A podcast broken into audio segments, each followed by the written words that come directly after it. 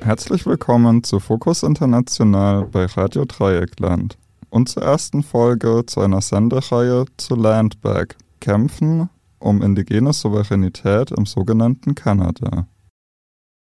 In dieser Sendung geht es um die Dekolonisierung von Klimapolitik und ich habe mit Brianne Lovely Hackard von Indigenous Climate Action gesprochen, die vergangenes Jahr unter anderem bei der 27. UN-Klimakonferenz in Sharm el-Sheikh in Ägypten vor Ort war und an einem Report zu Indigenous-led Climate Policy gearbeitet hat.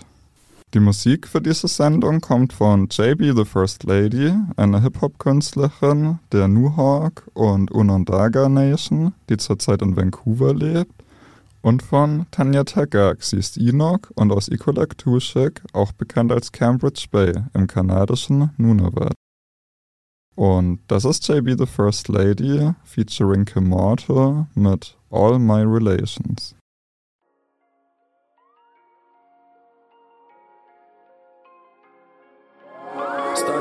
Hey.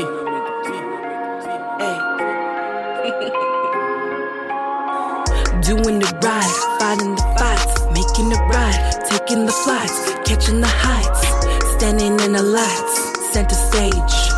Turn the page, uh, feel my rage. Deep in the roots, deep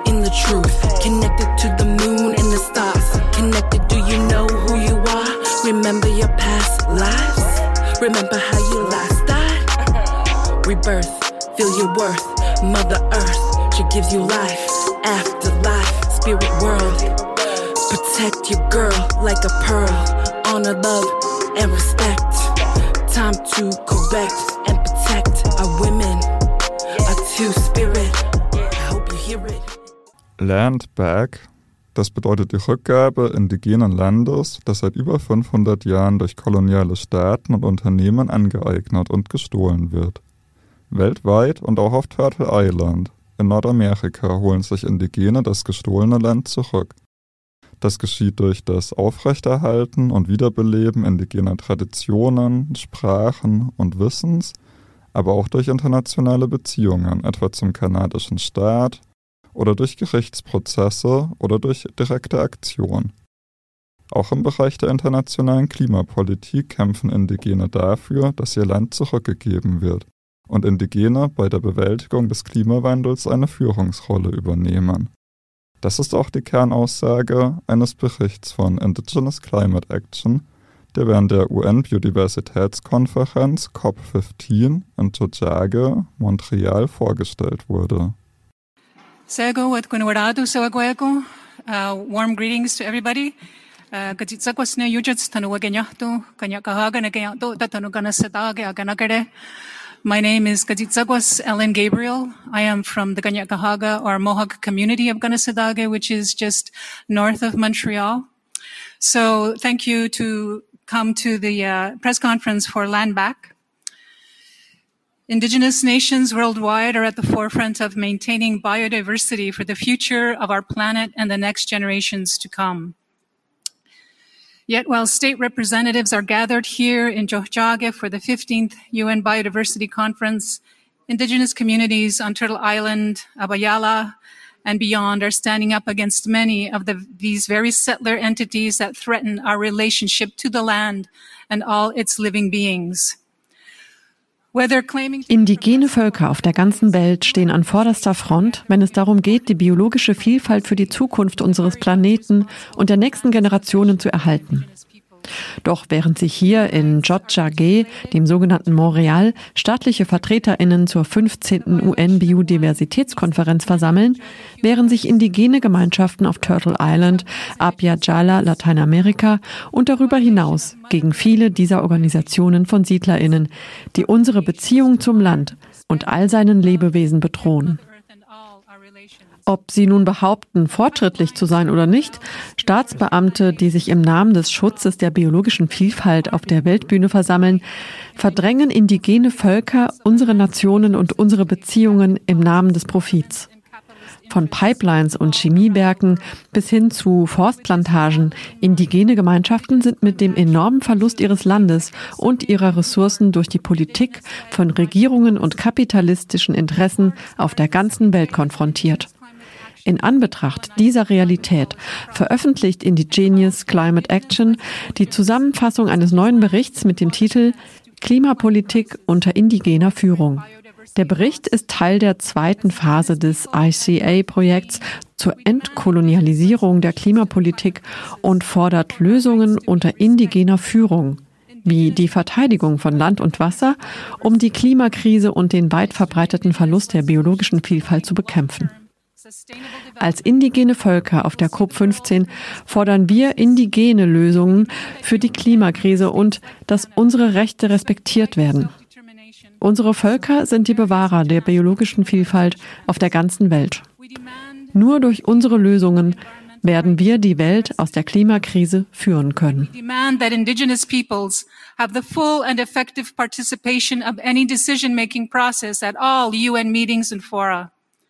using the principles of free, prior, and informed consent as stated in the UN Declaration on the Rights of Indigenous Peoples and international human rights norms.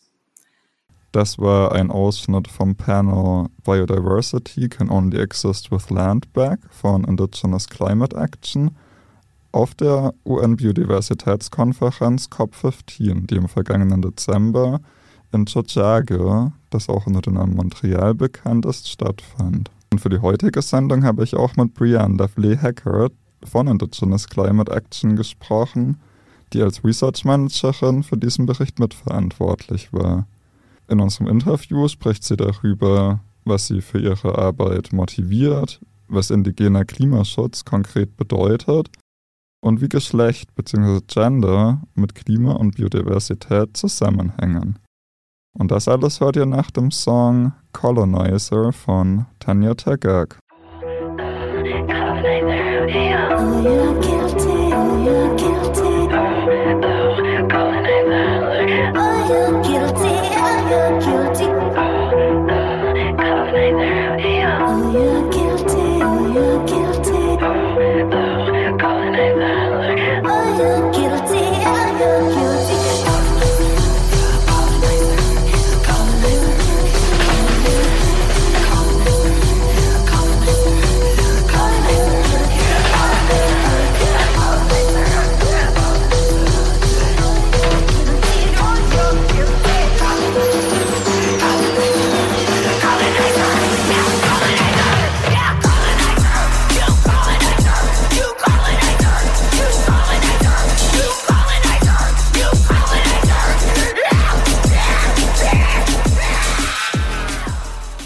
Hallo Brian, schön, dass es geklappt hat und wir reden können. Möchtest du dich erst einmal vorstellen? Yeah, for sure. um, so my name is Brianne Lavely Heckert. Um, I'm the research manager here with Indigenous Climate Action. Um, I'm a Métis and German woman. My Métis family comes from St. Ambrose, Manitoba. It's a small Métis community on the southeastern tip of Lake Manitoba. And I currently live in Winnipeg, which is mein Name ist Brianne Lovely Heckert und ich bin Research Managerin bei Indigenous Climate Action. Ich bin eine Métis und deutsche Frau und komme aus einer Métis-Familie. Ich bin aus St. Ambrose, Manitoba. Das ist eine kleine Métis-Gemeinde an der südöstlichen Spitze des Lake Manitoba. Meine deutsche Familie kam Ende des 19. Jahrhunderts an. Wenn man das in die Geschichte des Volkes meiner Mutter einordnet, haben meine deutschen Vorfahren tatsächlich Land erhalten, das dem Volk meiner Mutter gestohlen wurde. Durch dieses Land waren sie in der Lage, Landwirtschaft zu betreiben. Ich erwähne das immer gerne, weil ich denke, dass es mein Rollenverständnis und meine Verantwortung gegenüber dem Land und meinem Volk prägt. Ich habe einen Bachelor of Arts and Human Rights und einen Bachelor of Civil Law. Ich betrachte die Arbeit von Indigenous Climate Action also auch aus juristischer Sicht. Sei es, dass ich die kanadischen Rechte betrachte und wie Indigene das kanadische Rechtssystem eingebettet sind. Sei es, ob es um den Indian Act geht und um die Selbstverwaltungsabkommen zwischen den indigenen Nationen und der kanadischen Regierung. Und der letzte Bereich meiner Arbeit ist die Souveränität, indigener Nationen und indigener Rechtsordnung. Im sogenannten Kanada gibt es hunderte von den indigenen Nationen, die jeweils ihre eigene Rechtsordnung haben. Diese haben sich über Jahrtausende entwickelt. Es gibt sehr komplexe und komplizierte Rechtssysteme, die meist über mündliche Überlieferungen, aber auch durch verschiedene Gegenstände aufrechterhalten werden. The, the work with COP comes through is um, is is that sort of like international policy lens.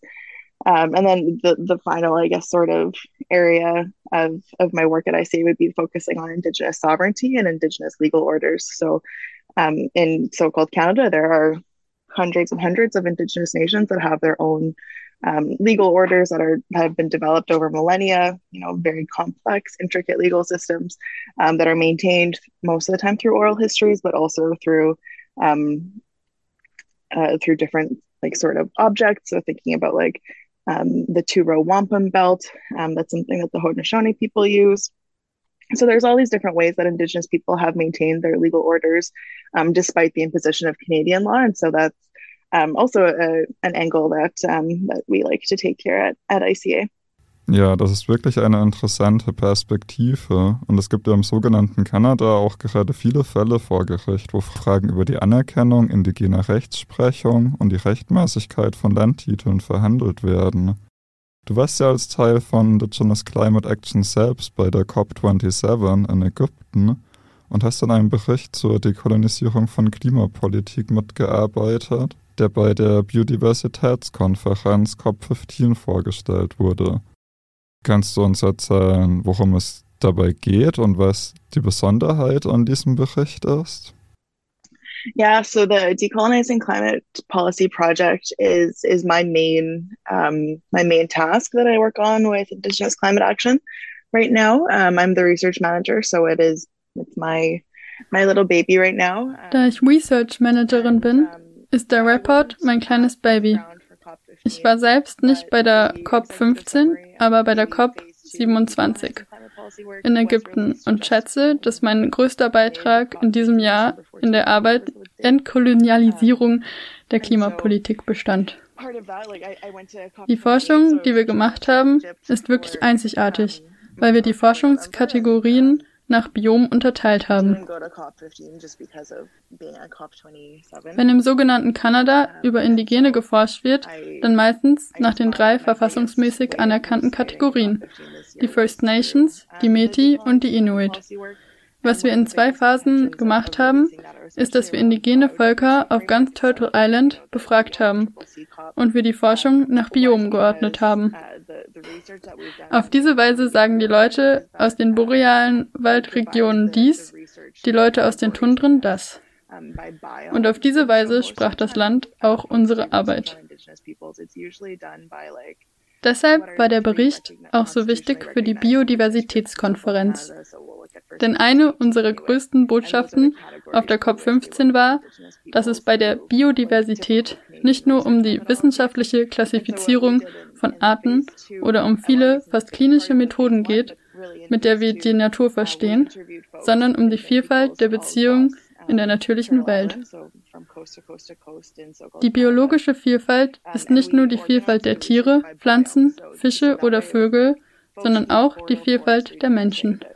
Und die Tatsache, dass wir mit dieser Vielfalt in der natürlichen Welt nicht im Einklang leben können, ist ein Hinweis darauf, dass wir als Menschen nicht in Harmonie miteinander leben können. Around COP15 was that biodiversity is not just classifications of, of scientific species or or you know so many of the very um, I guess like almost clinical ways that we've come to understand nature but instead biodiversity is the diversity of relationships in the natural world and that um, that biodiversity represents not just diversity in an animal or plant or or fish or bird life but it's diversity of human beings and the fact that we can't live in harmony with that diversity with the natural world you know i think is really indicative of the fact that we can't live in harmony with each other as human beings and so that was one of the big goals of um, phase two of the executive summary.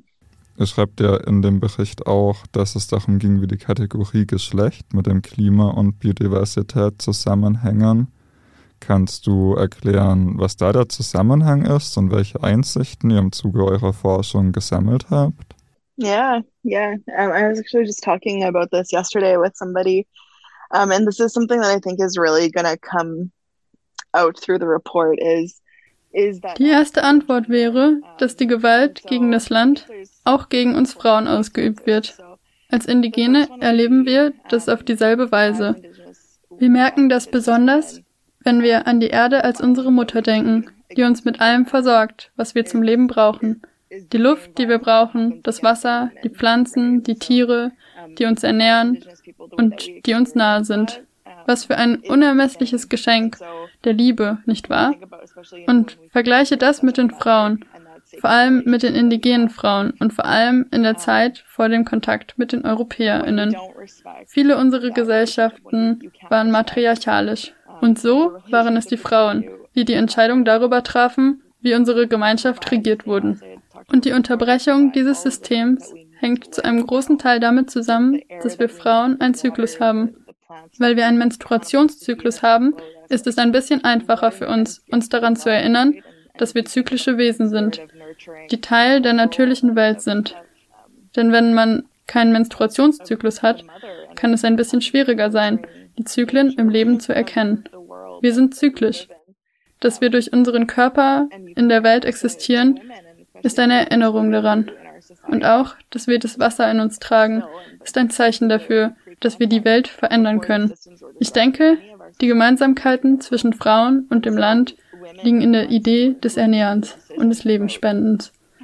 Und wenn wir diese Beziehung zur Erde nicht respektieren können, kann man auch die Beziehung zur Frau nicht respektieren. Ein Großteil des Kolonialismus bestand in der Auferlegung patriarchalischer Werte, die nicht nur die Frauen, sondern auch das Land abwerten. Es ist fast wie eine Feminisierung des Landes durch das, die westliche Denkweise und patriarchale Vorstellung, die das Land als unkontrollierbar, unberechenbar und unbeherrschbar ansehen. Die Vorstellung, dass die Natur chaotisch ist, ist auch eines der Mittel, mit denen das Patriarchat durchgesetzt wurde. Denn so werden auch die Frauen dargestellt, nicht wahr? Frauen sind unberechenbar, sie sind hysterisch.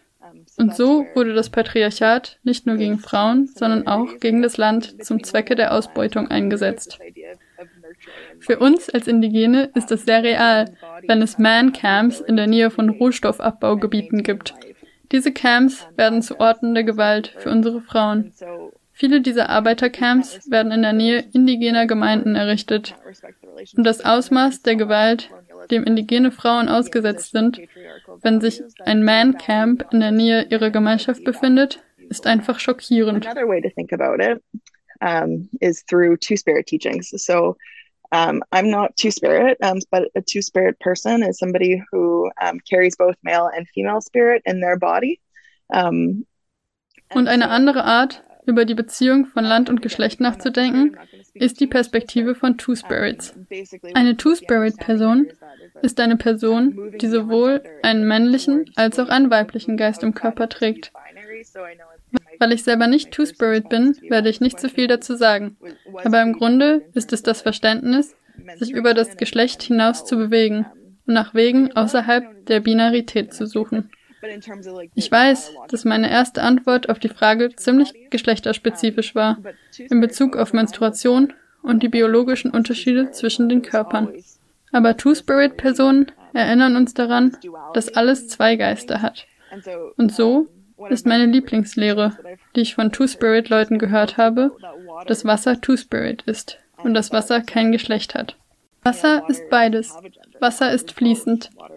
Wasser kann sehr feminin und sehr weich sein. Wenn du an einen Bach denkst, der sanft fließt, und daran, wie Wasser so wohltuend und beruhigend sein kann. Wasser kann aber auch sehr gewalttätig sein. Das Wasser kann Leben nehmen. Wasser gibt Leben, Wasser nimmt auch Leben. Wir haben in unserem Report darüber nachgedacht, wie diese Dualität in das Land eingebettet ist. Wenn wir also über Gender nachdenken und darüber, wie der Klimawandel damit zusammenhängt, dann geht es um die fehlende Anerkennung dieser Dualität.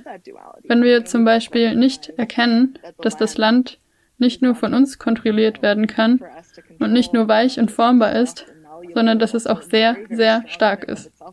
Das Land hat seinen eigenen Geist, seine eigenen Wünsche und seinen eigenen Willen. Ob es uns gefällt oder nicht, Wasser tut, was es will. Und wir müssen das anerkennen. Wir müssen anerkennen und ehren, wie alles in der natürlichen Welt existiert, anstatt zu versuchen, es zu kontrollieren. Und anstatt zu versuchen, Rechtssysteme mit imaginären Werten zu schaffen, die uns helfen sollen, diese patriarchalischen Werte zu überwinden. Das sind die zwei Arten, wie ich darüber nachdenke, dass die Gewalt, die wir als indigene Frauen erleben, der Gewalt ähnelt, die das Land erlebt. Und die andere Lehre ist, dass das Land kein Geschlecht hat und dass es fließend ist und wir es so akzeptieren müssen, wie es ist. Wir müssen es akzeptieren, wenn das Wasser sich entscheidet, großzügig zu uns zu sein. Und wir müssen akzeptieren, wenn das Wasser entscheidet, dass es an der Zeit ist, von uns zu nehmen. And so that's a, that's a really big part of, of that. And so thinking about gender is really useful because um, I think it helps locate so many of us and it helps work through um, those patriarchal values that for for so many of us are, are really really deeply embedded um, so yeah so that, that those are like sort of I guess two ways of thinking about it is that Es ist also wirklich wichtig, das Land, die Natur und ihre Handlungsfähigkeit anzuerkennen. Und um nochmal einmal auf den Bericht zurückzukommen, kannst du ein paar Beispiele nennen, was es heißt, die Biodiversität zu schützen und indigenes Recht zu respektieren? Like I, I think it's a, ich denke, es ist viel kleiner, als die Leute es darstellen. Es geht wirklich nur darum, eine Beziehung zum Land aufzubauen. Und da wir alle menschliche Wesen sind, ist das nicht nur eine Sache der indigenen Völker. Alle Menschen sind aus demselben Material gemacht. Wir kommen alle vom Land.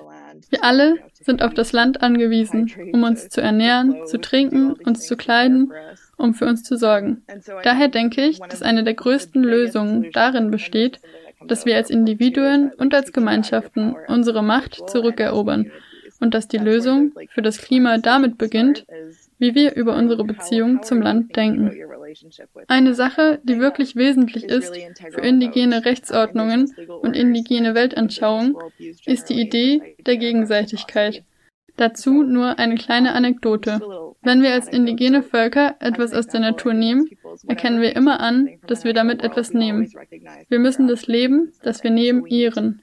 Denn selbst wenn es eine Pflanze ist, die wir nehmen, hat diese Pflanze immer noch ein Leben. Wir müssen also eine Gegenleistung dafür erbringen. Ob durch das Anbieten von Tabak oder durch das Singen eines Liedes oder auch nur durch einen Moment des Dankes an die Pflanze. There needs to be an element of reciprocity. Was denkst du dann muss in Zukunft passieren, um mit den Folgen des Klimawandels und ja der nötigen Anpassung daran zurechtzukommen? It's a really interesting moment because I think everyone is sort of looking to, especially I guess like through my experience with Indigenous climate action, there's a lot of people who are looking to Indigenous folks now because most settler states, most states don't really know how to respond to this. Like, Viele Leute schauen jetzt auf indigene Völker weil die meisten Staaten nicht wissen, wie sie darauf reagieren sollen. Einer der Gründe dafür ist, dass die Rechtssysteme nicht wirklich anerkennen, dass es Leben außerhalb der Menschen gibt. Wir erkennen nur Menschen als Personen an, mit Ausnahme von Unternehmen, die ebenfalls als Personen anerkannt werden. Die Rechte der Tiere oder der Flüsse oder der Seen werden im westlichen Rechtssystem im Allgemeinen nicht anerkannt und respektiert. Es gibt aber Gerichtsbarkeiten, die sich auf die Anerkennung von Rechten, zum Beispiel für Wasser, zubewegen. Das ist dort ein umstrittenes Thema, während es für Indigene unvermeidlich ist. Natürlich hat das Wasser Rechte. Natürlich haben auch die Tiere Rechte. Warum sollten sie keine Rechte haben? Es ist gerade ein wirklich interessanter Moment, da diese westlichen Rechtssysteme, die den Menschen überall auf der Welt aufgezwungen wurden, fast nutzlos werden. Sie sind nicht mehr in der Lage, auf die aktuellen Bedürfnisse zu reagieren. Wir brauchen ein Rechtssystem, das in der Lage ist, auf die Klimakrise zu reagieren und das in der Lage ist, den Verlust der biologischen Vielfalt aufzuhalten der in den letzten 500 Jahren durch die massiven globalen kapitalistischen Expansionen entstanden ist. We have to start looking to alternative systems to restore those because the current global system we have has been built extraction has been built on oppression and has been built on violence. And so we need to move away from those systems and look towards indigenous ones. And so Ja, vielen Dank, Brian, dass du dir die Zeit für das Interview genommen hast. Und das war es auch schon mit dem Fokus International für heute. Diese Sendung wurde produziert von Lukas Martin und das volle Interview mit Brian von Indigenous Climate Action könnt ihr unter rdl.de finden und nachhören. Und habt noch einen schönen Abend.